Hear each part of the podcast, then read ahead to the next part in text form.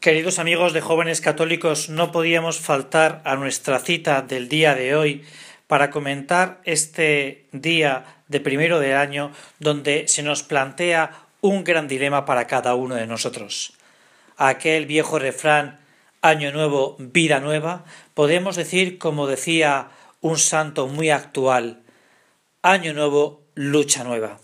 Porque si tú y yo convertimos todos los días de este año que comienza bajo la protección y el amparo de nuestra Madre María Santísima, con este propósito que yo te voy a decir, van a cambiar muchas cosas en tu vida y en la mía. Con la valentía de decir que no a lo que hay que decir que no y sí a lo que hay que decir que sí. Ya verás como si tú y yo estamos dispuestos a hacer esta pequeña ley que es la ley de cumplir la voluntad de Dios, vamos a cambiar muchas cosas, no solo en nuestras vidas, sino en las vidas de los que viven alrededor nuestro.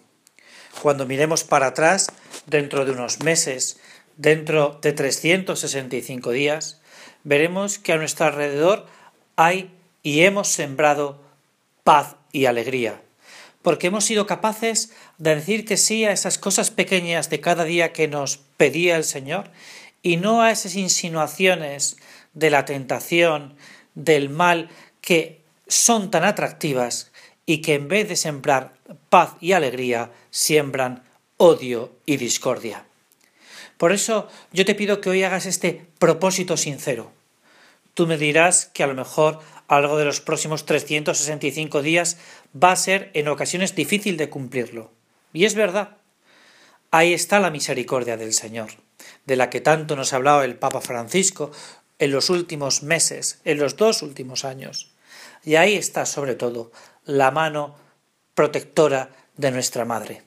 Por eso, cuando tú y yo volvamos a caer en nuestros pequeños vicios, acude a María. Acude a María porque ella es el atajo para acercarse al corazón misericordioso del Señor que nos volverá a brindar su ayuda.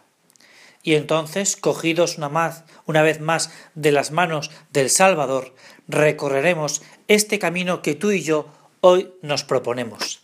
Decir que sí a todo lo que nos pide el Señor y negar a esas insinuaciones del enemigo que, que lo único que quieren es apartarnos de la felicidad y de la gloria del Salvador.